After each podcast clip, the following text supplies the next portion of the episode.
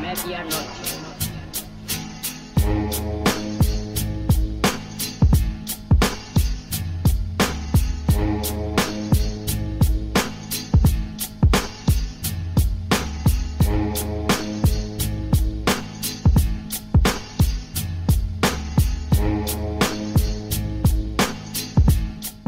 Bonjour ou bonsoir à tous, en fonction du pays et de l'heure auquel vous nous écoutez. Bienvenue pour ce nouvel épisode de Bola Latina, le podcast 100% football latino de la rédaction de Lucarne Opposé. Comme d'habitude, avant de nous lancer, je vous encourage à nous suivre sur les différents réseaux sociaux et à venir surtout y interagir avec nous. Je vous encourage également à consulter notre site lucarne-opposé.fr pour y lire les dernières actualités de la planète Hello, mais aussi pour vous cultiver entre deux matchs.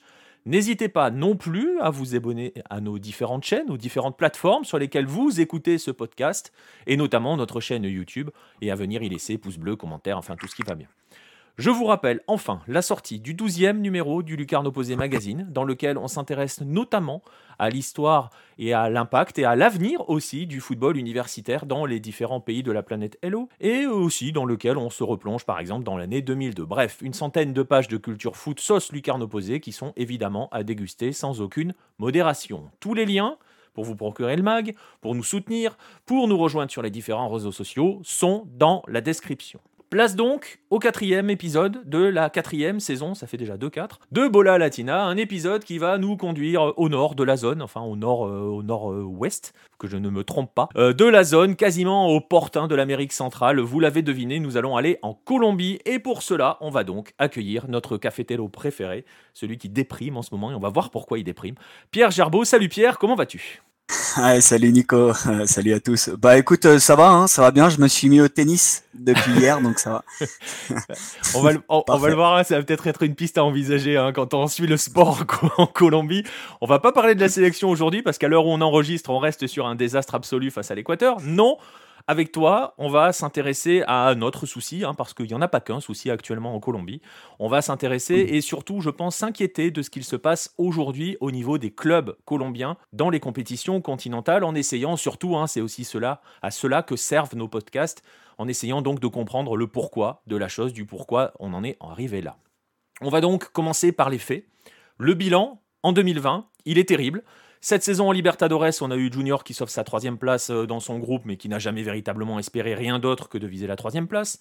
L'América aussi pouvait viser la troisième place, mais s'est écroulé sur la fin, euh, trois points notamment sur la phase retour. Et enfin, Independiente Medellín n'a pas gagné un seul match chez lui, quand on connaît l'importance de remporter ses rencontres à domicile, et normalement à quel point c'est plus facile qu'en déplacement, bref, mais a quand même essayé de sauver ce qui lui restait d'honneur en, se déplaçant, en, gagnant à, à l'extérieur. Bref, on ajoute à cela le fait que Tolima s'est fait sortir sortir des barrages de la Libertadores avant de sauter en Sudamericana face à la Calera, une Sudamericana dans laquelle il ne reste donc maintenant que deux rescapés, Junior, vainqueur pénible euh, de Plaza Colonia, et le Deportivo Cali qui lui a triché puisqu'il a sorti un compatriote. Bref, on le voit, c'est un bilan 2020 assez terrible, mais au final, Pierre, qui n'est pas si ponctuel que ça, on va même dire que c'est plutôt le reflet d'une tendance depuis quelques années pour la Colombie. Ouais, c'est ça en fait. C'est pas le problème, c'est pas juste cette année-là. Et encore, euh, bah, t'as cité, euh, as cité Junior. Euh, là, cette année, ils ont quand même la, la Sudamericana hein. On se rappelle que l'année dernière, ils, avaient terminé quatrième dans un groupe où ils avaient un San Lorenzo qui était qui était à la rue et ils avaient Melgar. Donc bon. Non, non. depuis l'Atlético Nacional qui a gagné la Libertadores, donc depuis 2016, bon bah, on a eu un seul, un seul club qui a réussi à sortir de cette phase de groupe. Et encore, ils sont allés en huitième de finale et, et ils n'ont pas passé les huitièmes. C'est l'Atlético Nacional euh, en 2018 où ils avaient perdu contre contre Tucumán. Euh, donc euh, donc voilà, on va pas hein, on va pas se, se focaliser juste sur cette année. Hein. C'est quand sur les, du coup en quatre ans, tu arrives à sortir une seule fois enfin, tu arrives à sortir un seul club en, en phase de, de, à passer la phase de groupe quand tu arrives à, faire ça, c'est que c'est que le mal est profond. Donc euh, donc non non c'est pas c'est clairement pas une une, une année un accident, c'est euh, c'est c'est clairement une tendance. C'est une vraie tendance. Hein. On rappelle, hein, tu le dis, un seul euh, qui est allé en huitième de finale, hein, l'Atlético National, un seul sur 17 qui se sont présentés sur la ligne de départ d'une Libertadores. C'est monstrueux. Il y en a sur les 17, il y en a 11 bah qui font phase de groupe et il y en a 5 qui n'atteignent même pas la phase de groupe au moment où ils se présentent sur la Libertadores. Donc on le voit, c'est une vraie tendance. Et justement, la question, euh, parce que nous, on le voit, hein, maintenant, ce bilan, il est, il est clair. Euh, est-ce qu'au pays, on en a conscience de ce bilan? Ah J'imagine que la presse, ah forcément, oui, mais est-ce qu'au bah niveau des instances, on commence à s'en inquiéter? Est-ce que ça commence ou est-ce que ça réagit véritablement? Est-ce que la presse s'en inquiète? Oui, ça c'est... ça évidemment, hein. il suffisait de voir euh, les émissions vraiment au soir des matchs de, de l'América, par exemple, le dernier, quand ils vont à Grêmio, qui peuvent accrocher la Sud-Americana et qui se prennent un péno à la 99e ou 80 18 e minute. Ou euh, Junior, hein, quand euh, tu penses qu'ils mettent 4-1, ils enchaînent euh, victoire à Barcelona, ils mettent 4-1 à Barranquilla contre Independiente del Valle. On se dit bon bah est-ce que là ils peuvent, etc. Et, et ils reçoivent Barcelona, ils perdent 2-0. Donc il suffisait de voir les émissions ces, ces soirs-là et la presse, oui, la presse, les journalistes s'en inquiètent. Les instances, comment dire Non, non, bah non, les instances c'est compliqué. On va le, on va, le voir. ouais, c'est c'est c'est quand même l'organisation du foot en Colombie fait euh, fait tout pour euh, bah, pour mettre des bâtons dans les roues dans les clubs. On va, pas mentir, l'organisation, la structure du championnat a pas de sens. C'est complètement complètement ahurissant, on marche sur la tête, donc c'est ouais, donc en fait, compliqué. Après, il n'y a pas véritablement de constat qui est dressé par les, par les instances, par la fédération, par la Dimayor, par la Ligue, enfin, sais, la Ligue, la Dimayor d'ailleurs. Euh, donc voilà, on va y, on va y revenir hein, dans un instant sur euh, justement le, le, le, le championnat, l'organisation générale du football euh, en, en, Colombie. Mais voilà, et parce que ça va faire partie de ces pistes-là, hein, comme je le disais, on va essayer de comprendre euh, les raisons qui peuvent expliquer une telle chute, parce qu'on rappelle quand même que 2016, si on a pris 2016, c'est parce que l'Atlético national remporte la Libertadores en 2016. Donc euh, voilà, mhm. on n'est pas parti de rien, hein, on n'est pas parti d'une ah. page blanche. Donc on va essayer non, non, et Santa, tu, tu, tu, peux ajouter Santa, Fe, qui gagne la Sudamericana en 2015. Exactement, exactement, c'est vrai, tu as raison. Et, euh, bon, on a, on a quand même Junior hein, qui fait euh, qui fait deux, qui fait une finale, une finale de, de Sudamericana aussi. Mais bon, bref, voilà, c'est quelques exemples épisodiques. On va donc essayer de comprendre les raisons qui peuvent expliquer une telle chute. Et on va le, le premier, j'ai envie de dire, on va le résumer en un mot, un mot qui, voilà, on entend souvent, il est un peu galvaudé et tout c'est projet. Pourquoi projet? Parce que s'il y a un phénomène qui euh, touche les clubs et qui forcément les fragilise en Colombie, c'est bien celui euh, de la valse des entraîneurs. Il semble, euh, Pierre, qu'il n'y ait pas véritablement de projet à moyen terme. Je ne vais même pas parler à long terme, à long, à moyen terme. Non, non, à moyen terme, les hein, clubs en clairement. Ah, clairement, clairement. Bah pour reprendre, euh, on va être dans la continuité du, dernier euh, bola de l'excellent euh, Marcelin, euh, qui disait qu'au Brésil,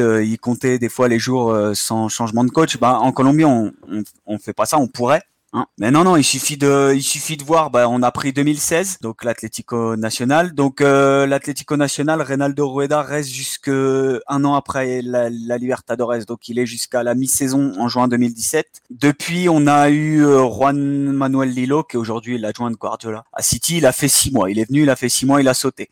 Almiron vient derrière, qui est quand même, euh, voilà, il venait avec son expérience de euh, finale de Libertadores avec Lanús. Voilà, boum, il, il, saute, il fait même pas un an. Derrière, ils prennent un Brésilien euh, qui est Autuori. je, je sais, je suis pas portugais, donc les prononciations je maîtrise moyen. Mais ils prennent, boum, il fait pas un an non plus.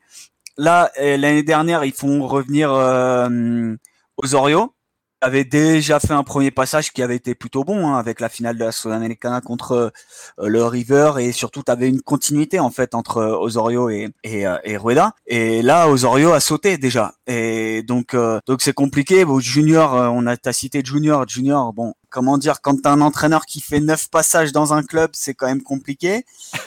Surtout quand en plus quand quand Comesania donc a fait neuf passages il est pas là. Ils prennent Alexis Mendoza qui a fait quatre passages et quand c'est pas là, ils essayent de bricoler avec des entraîneurs qui font même pas six mois, c'est compliqué. Euh, là, Junior, depuis, euh, comme a dit qu'il reviendrait plus hein, au club. Et ça, c'est la bonne nouvelle. Il a dit que c'était terminé. Il a, dit que c'était terminé et que quoi qu'il arrive, il, il, il, reviendrait pas. Et là, Junior a pris Luis, euh, l'ancien international colombien, qui est passé notamment par l'Atlético Madrid, euh, Luis euh, Amaranto Perea. On va voir. Mais si euh, si Junior se fait sortir en quart de finale de la Libertadores et, et qui peut et en, en, quart de finale pardon de la Libertadores, non de la Liga, pas le même niveau. La, la, euh, la Liga Betplay, il peut sauter. Medellin, pareil, ils ont eu sept coachs. Euh, ils ont pris euh, là, ils ont commencé cette année avec Bobadilla. Ils ont, il a sauté. Ils ont pris l'ex-sélectionneur colombien Julian Alvarez. Il a déjà démissionné. Enfin, ça a pas de sens. les, les entraîneurs en Colombie, ça a pas de sens. On est dans le court terme.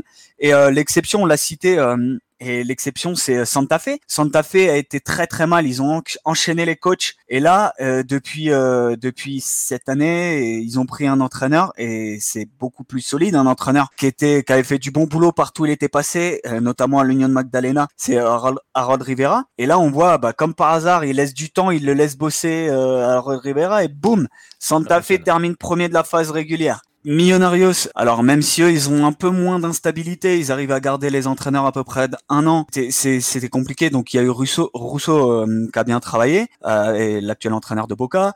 Euh, ils ont eu plus ou moins une, une, une continuité, et là, euh, ils font venir Gamero cette année. Et alors Millonarios n'a pas passé la, la, phase, ils sont pas dans le dans le, les quarts de finalistes de la Liga Betplay, la ligue colombienne. Mais euh, quand ça allait mal, on, et le, il est arrivé, euh, il est en cours d'année cette année, et il est, il est là, il tâtonnait un peu, et il avait surtout pas non plus de grands joueurs à sa disposition, contrairement aux entraîneurs brésiliens. Et donc on commençait déjà à, à vouloir le faire sauter. Et finalement, et c'est la meilleure chose qui est qui, qui pu passer euh, au club, finalement il est resté et il va il va rester a priori sauf euh, sauf euh, s'il y a un changement radical. Donc je serais pas surpris de voir Millonarios fonctionner l'année prochaine. Voilà, il n'y a pas de il y, a, pas, de... y a pas de secret. Non, c'est clair. Il n'y a, pas de secret. Hein, quand... il, faut il faut de la continuité, il faut des projets à plus long terme. Tu l'as dit, hein, quand on vire des coachs au bout de six mois, on peut pas avancer. En fait, on, on avance de tournoi en tournoi, mais pas plus. On peut pas aller voir plus loin. Surtout en plus quand on voit, hein, par exemple, cette année particulière avec une Libertadores qui s'étend sur toute l'année, qui est particulière. Mais bon, bref. Et tu le disais, donc il y a cette instabilité. Pardon. Euh, donc concrètement, euh, pour résumer en, une phrase euh, claire, il n'y a pas de projet, comme dirait l'autre. Voilà, il n'y a pas de projet, nulle part. On a une grande instabilité, mais cette instabilité, tu l'as évoqué un petit peu tout à l'heure, mais là on va entrer dans le détail, elle n'est franchement pas que au niveau du club, parce que les instances n'aident pas vraiment quand on commence à se pencher sur l'organisation du football professionnel en Colombie. Ah non, non, ça c'est le moins, moins qu'on puisse dire. Alors, faites une pause, prenez un doliprane et je vais vous expliquer comment fonctionne le championnat. Alors, donc on a 20 clubs en Colombie, évidemment, et donc il y a une journée, une phase qui s'appelle TOS contre TOS, 20 clubs, 20 journées. Et oui, parce que non pas 19, ils ont rajouté une, une, une fecha classicos. Donc Santa Fe Millonarios, les deux clubs de Medellín, les deux clubs de Cali, etc. Donc tu as déjà 20 journées. Après, euh, cette année, donc, tu quart de finale, aller-retour. Demi-finale, aller-retour. Finale, aller-retour. Ça veut dire que l'équipe les, l'équipe qui va au bout, donc l'équipe qui sera championne cette année et le finaliste auront fait 26 matchs. Alors c'est un peu moins. L'année dernière, ils avaient vraiment forcé. Ils avaient fait donc les 20 journées plus 6 journées de quadrangulaire plus des finales en aller-retour. Ça faisait 28 matchs sur la demi-saison. C'est complètement ahurissant, sachant que euh, quand euh, as ça, tu as la coupe également. Donc euh, donc voilà, là euh, on est en huitième de finale et les clubs là les clubs qui font les compétitions internationales étaient dispensés des tours précédents, un peu comme on avait sur la fin de la Coupe de la Ligue en France. Voilà, les clubs qui étaient en compétition continentale sont entrés un peu plus tard, mais et donc on le voit, parce que tu l'as bien précisé, c'est sur des demi-saisons les chiffres que tu es en ah, train de ça, C'est sur des demi-saisons. Parce que euh, voilà, il faut bien préciser, on arrive sur des fins d'année avec des équipes qui parfois, on se souvient de l'Atlético Nacional en 2016, hein, on parlait de l'époque dorée, si j'ai bonne mémoire, quand ils arrivent à la Coupe du Monde des clubs, leur Ils en sont à 85. C'est ça, hein, c'est le, premier match de Coupe 85 du Monde matchs officiels. Ouais, c'est ça. Donc c'est un truc comme ça parce que qu'ils sont allés au bout en Libertadores, ils sont allés au bout du coup en Sudamericana. Euh, les deux semestres, ils ont fait demi-finale.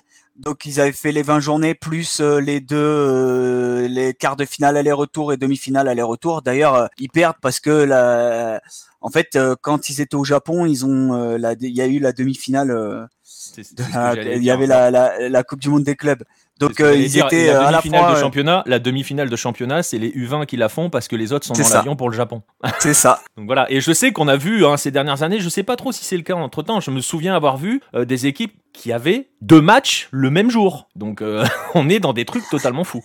Ah ouais, non, non, là ils ont arrêté les deux matchs dans le même jour, euh, heureusement. Mais euh, mais tu te retrouves euh, quand même avec des situations un peu ubuesques, avec euh, quand t'as des matchs reportés. Et là, pour le coup, c'est un, peu d'actualité. C'est la Di Mayor est, vraiment bah, soit prend des décisions des débiles, soit soit se retrouve à, à devoir bricoler.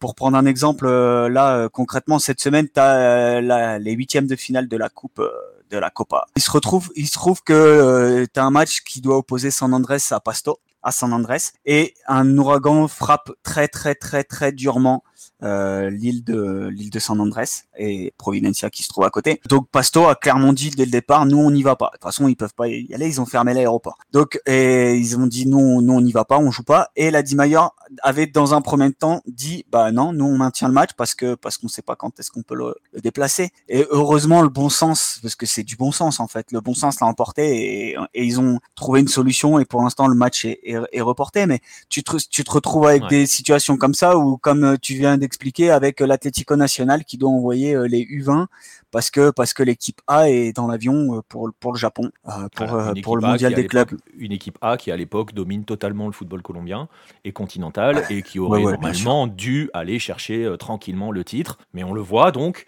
on a des clubs qui n'ont pas forcément de projet à moyen terme. On disait moyen terme. Hein. Je rappelle bien, je préfère insister sur la notion de moyen terme parce que quand on parle de projet à long terme en football, on ment un petit peu aux gens quand même. Hein. Il y a quelques exceptions, justement, je vais y venir.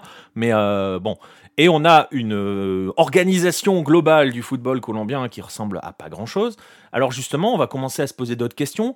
On va regarder au sein des équipes concrètement. On voit que l'organisation, on voit que la structuration du club, des clubs et du football colombien est pas forcément au top. On va regarder un petit peu au niveau de ce qui compose, hein, de la, du moteur des équipes, les joueurs. On voit des pays, on parlait de projets à long terme, on va prendre un pays par exemple qui s'appelle l'Équateur, qui va entrer dans la hype hein, dans les semaines à venir, même si nous, sur Hello, ça fait quand même quelques années que l'on parle de l'Équateur. Bref, euh, on voit des pays comme l'Équateur, on voit une équipe comme Independiente del Valle qui était euh, hein, dans cette Libertadores de 2016 par exemple, mais qui lui a continué ah de construire depuis, est allé chercher une Sudamericana, est encore en Libertadores. Bref, pour comment ils le font en développant leur football de jeunes. En mhm. Colombie, comment on travaille avec les jeunes? Est-ce qu'il y a des clubs? Est-ce que les clubs en général travaillent sur ces jeunes-là? Euh, Est-ce que la formation travaille ou euh, c'est un peu, euh, bah, un peu le même chantier, un peu les mêmes manques que, que les équipes 1, j'ai envie de dire? Ouais, bah déjà c'est sympa de parler de l'Équateur. Désolé, ouais. C'est vrai qu'au moment d'enregistre, c'est pas une bonne idée. non, non, après, même tu peux préciser tout simplement qu'Independiente del Valle a, a gagné, euh, il me semble, la Libertadores euh, sub-20. Exactement, euh, exact. Finale, finale 2018 et victoire en 2020. Voilà, donc, euh, donc, euh, bah, ça. Non, mais il y a pas, il y a pas, enfin, il y a pas de secret. Hein, euh, voilà. alors, la formation des jeunes en Colombie, les clubs le font parce qu'ils ont pas le choix, tout simplement. Encore plus en cette période de, de, de pandémie.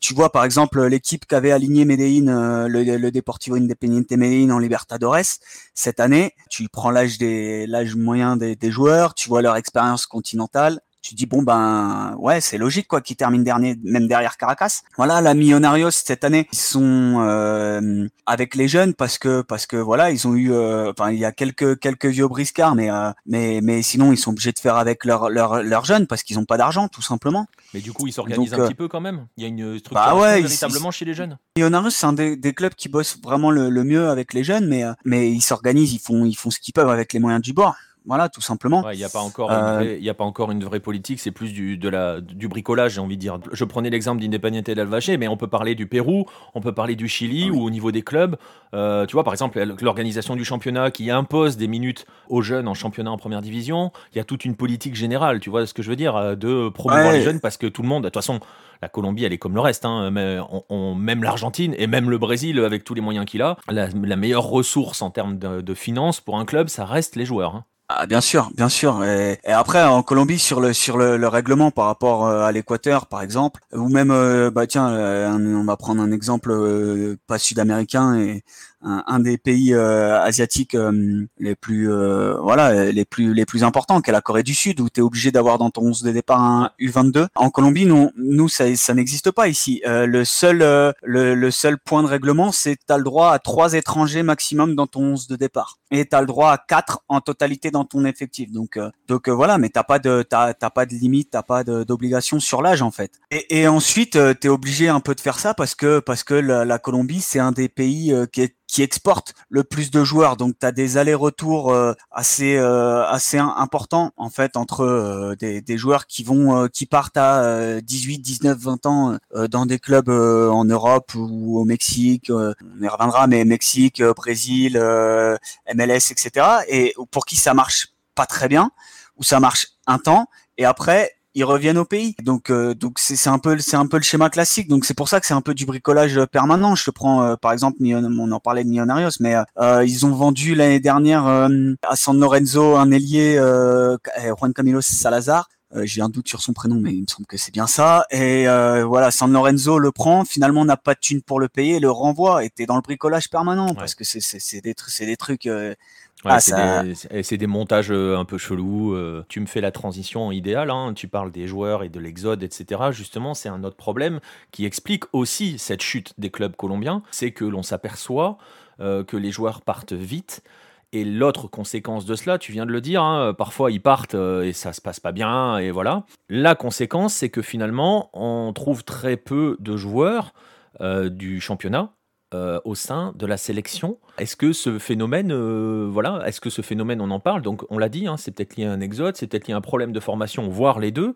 Euh, c'est un vrai souci quand même de pas d'avoir aussi peu de joueurs évoluant au pays dans la sélection. Bah, clairement, voilà. si tu prends les listes Coupe du Monde 2018, il, doit, tu, alors, as, derrière Ospina, tu as les deux gardiens et il me semble que tu as, euh, un autre joueur. Tu dois avoir trois joueurs par pays euh, dans la Coupe du Monde 2018. Même chose pour la pour la Copa América. Et ça, c'est dans la liste définitive, dans les listes, dans les prélistes euh, t'as as, euh, aujourd'hui des joueurs, t'avais des joueurs dans le radar en disant tiens est-ce qu'il peut postuler à une place en sélection? Aujourd'hui, t'en as parlé, mais pareil, à mon avis, il va pas euh, cet hiver ou au maximum l'été prochain en Europe. Euh, au revoir. les deux, d'ailleurs, c'est Duvan Vergara qui joue à l'América et Jamilton Campas qui est en train d'exploser à 20 ans et qui est au Deportes Tolima. Mais à mon avis, ça va, ça va, ça va partir le, soit, le coup, soit la pour le coup sont bankable hein, donc euh... ah oui ils sont bankable ouais. Et donc euh, donc ils sont là les dirigeants euh, eux s'ils peuvent faire entrer un peu de sous dans les caisses ben ils prennent. Donc je sais pas j'ai du mal à me dire que l'année prochaine euh, tu parlais de moyen terme bah ouais la saison prochaine est-ce que l'América pourra compter sur Duvan Vergara? Je sais pas. Est-ce que Tolima pourra compter sur Jamington Jamington Campas?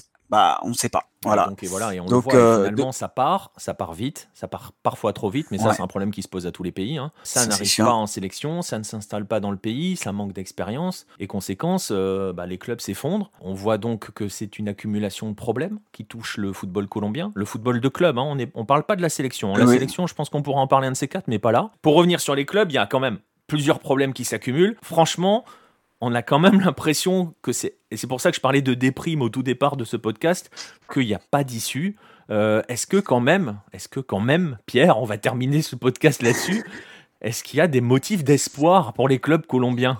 Bah les, les espoirs, euh, y a pas, tu, tu viens de dire il y a pas d'issue. On va prendre euh, le Deportivo Independiente Medellín par exemple. Donc ils se retrouvent cette année en compétition continentale parce que parce qu'ils ont euh, Cano qui est euh, exceptionnel, qui est, leur buteur qui est parti à Vasco. Et voilà, on l'a dit, voilà les clubs, c'est c'est surtout les MLS etc. Et là il se il se trouve que c'est Dallas qui a été impitoyable et qui a pris Ricorté. Donc tu te retrouves là comme ça avec les les, les jeunes et le président a, a clairement dit bon bah moi j'ai rien, je peux rien mettre euh, euh, sur euh, pour renflouer l'équipe et, les caisses. Et donc et donc je vends tout simplement. Et il a commencé à annoncer publiquement qu'il souhaitait vendre ses parts. Et on parle pourquoi pas d'un d'une arrivée d'un du City du groupe de City City Group qui possède trois en France le Melbourne en Australie, Melbourne, les Montevideo, pas le Victory, le non, Melbourne, City, etc. voilà.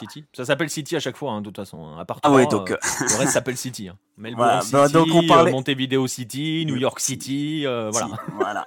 Voilà, on parlait de de de ce de d'une entrée de ce groupe-là. Donc l'issue, elle est peut-être là. Après, c'est pas non plus euh, les clubs colombiens sont pas hyper bankable. Euh, euh voilà, il faut pas débourser euh, l'équivalent de de 12 PEL pour s'acheter un club colombien. Mais mais on parle de, on parlait de ça. Medellin, par exemple, on commence à regarder et à dire bon bah nous on vend et on essaye de faire rentrer vraiment plus d'argent pour redorer l'image. Il y a il y a eu ce problème. On en avait parlé dans le dernier podcast colombien. Il y a eu cette histoire de droit télé où les clubs ont essayé d'attendre l'argent et on leur a vendu et au final il n'y a rien qui est arrivé. Donc euh, l'issue peut-être que euh, si euh, l'argent, si on trouve de l'argent avec les droits télé, on va on va gratter à gauche à droite. Peut-être que ça va ça va faire rentrer un peu d'argent dans les caisses. Donc oui, il y a des il y a des il y a toujours des motifs d'espoir hein, quand tu veux l'éternel optimiste, il ira chercher euh, le moindre petit point et, et, euh, euh, l'espoir, ça serait que quelqu'un sache aussi utiliser cet argent pour développer un projet hein, concrètement. Hein. Ça n'a pas l'air d'être d'être dans l'air du temps. En gros, est-ce qu'il y a quelques motifs d'espoir J'ai presque envie de dire que ta conclusion, c'est pas vraiment. voilà, c'est non. Voilà, c'est triste. Hein. On va finir quand même ce podcast là-dessus. Alors, euh, j'espère que vous allez tous prendre vos antidépresseurs. Après, c'est une situation qui est terrible. On sait aussi, hein, il faut le dire hein, quand même, parce que on dresse un tableau assez noir de ce qui se passe en Colombie. On le voit dans plusieurs pays, euh, pas forcément que sud-américains. On le voit aussi en Europe. Que la crise euh, liée à la Covid-19 cette année a quand même bien fait accentuer toutes ces économies précaires, j'ai envie de te dire et tous ces modèles un bah, peu bien Sûr. Et donc voilà, forcément, on se dit que ça va être encore plus compliqué de remonter la pente pour ces équipes-là, mais, mais, mais c'est toujours possible de remonter la pente en football. On sait ah, si as, si, voilà, si as une, en vrai, on va, le motif d'espoir, c'est de, de, que l'Atlético Nacional, que euh, Junior sorte un autre Luis Diaz, un autre Victor Cantillo, euh, euh qui sortent euh, l'Atlético Nacional, alors un autre Davison Sanchez euh, ou un autre Carlos Cuesta. Enfin, on peut, voilà, les motifs d'espoir, on peut les, on peut les, les, espérer là en fait. C'est surtout ça. Euh, ouais, que les locomotives se remettent à jouer aussi leur rôle de locomotive concrètement. Voilà. Écoute, on va, on va, on va en rester là sur ce podcast avec cette, cette conclusion là. Je te, je te remercie, Pierre. Ah, merci à toi, Nico. Et puis je vous remercie tous, hein, toujours, d'être euh, présents pour nous écouter, pour nous soutenir. Je vous rappelle donc hein, de nous rejoindre hein, sur les réseaux sociaux, de nous rejoindre sur notre Discord, partout. voilà, tout est dans la description. On va vous laisser ici avec ce quatrième épisode de la saison 4 de Bola Latina. A bientôt les amis.